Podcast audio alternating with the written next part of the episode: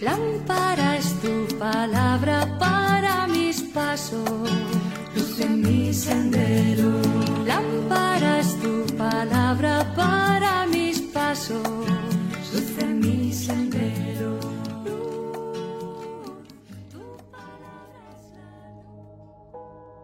Del Evangelio según San Lucas, capítulo 10, versículos del 13 al 16.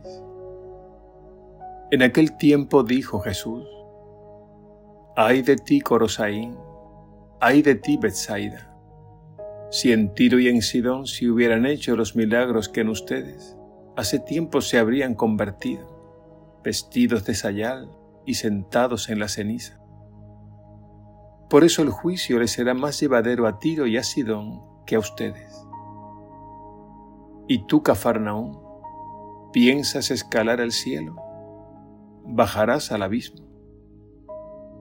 Quien a ustedes les escucha, a mí me escucha. Quien a ustedes les rechaza, a mí me rechaza. Y quien me rechaza a mí, rechaza al que me ha enviado. Palabra del Señor. Gloria a ti, Señor Jesús.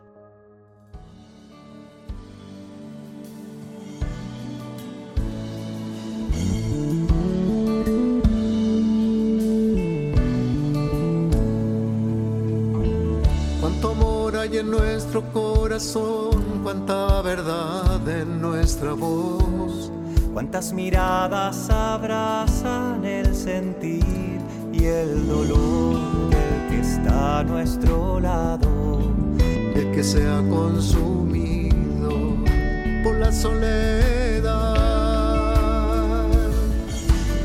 La caridad produce caridad.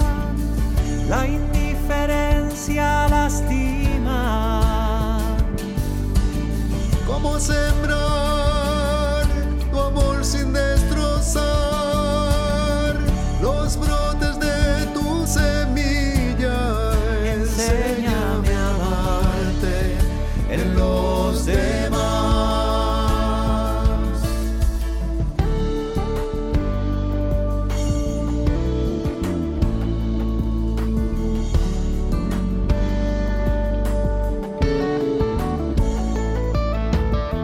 y así verte en el que siente que sus noches son eternas y así verte a nuestro alrededor y descubrirte, quizás siendo un niño, tal vez siendo joven, un hombre, una mujer.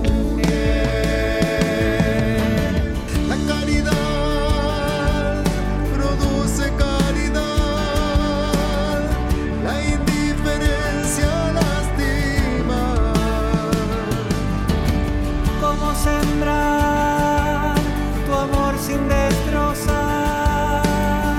los brotes de tu semilla Enséñame a amarte en los demás. La caridad produce caridad, la indiferencia lastima. Como sembrar tu amor sin destrozar los brotes de tu semilla. Enséñame a amarte en los demás.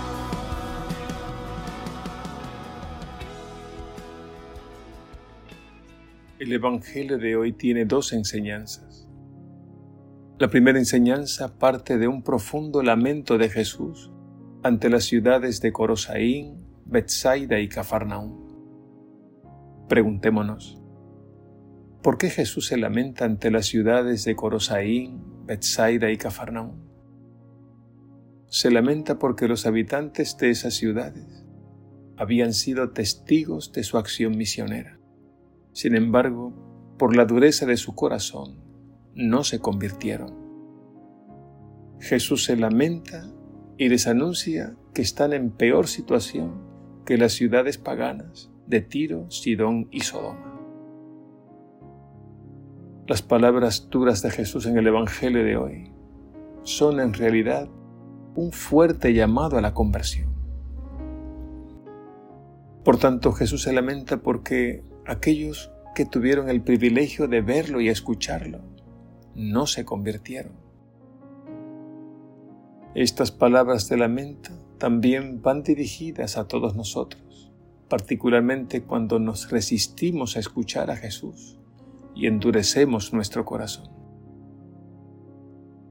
Veamos también en este Evangelio cómo Jesús recrimina particularmente a la ciudad de Cafarnaúm por su vana gloria y le dice, ¿y tú, Cafarnaúm, crees que escalarás el cielo? ¿Bajarás al abismo? Y es que Cafarnaúm fue la residencia de Jesús y el centro geográfico desde donde él recorría toda Galilea. Esta ciudad está en peor situación que Sodoma. Lo dice con estas duras palabras. Porque si en Sodoma se hubieran hecho los milagros que en ti, habría durado hasta hoy. Por eso, el día del juicio le será más llevadero a Sodoma que a ti. Con estas palabras Jesús quiere tocar y ablandar los corazones endurecidos observemos que este Evangelio no es una invitación a la conversión de los paganos, sino de los creyentes. Es decir, es un llamado a la conversión de todos nosotros, que lo hemos escuchado y hemos sido testigos de su amor. La segunda enseñanza del Evangelio de hoy tiene que ver con sus discípulos misioneros, aquellos que son enviados por Él y deja bien claro lo siguiente. El que a ustedes les escucha, a mí me escucha. El que a ustedes les rechaza, a mí me rechaza. Y quien me rechaza, rechaza al que me ha enviado. La enseñanza es clara. Jesús se identifica con su iglesia, la que él mismo fundó y envió al mundo para continuar su obra redentora todos nosotros estamos en la misma barca. Todos somos esa iglesia cuerpo de Cristo que lo visibiliza y lo prolonga a lo largo de la historia. Todos somos esa comunidad del reino, llamados por un lado a la conversión permanente y por otro lado llamados a anunciar al mundo la vida, muerte y resurrección de Cristo hasta que vuelva.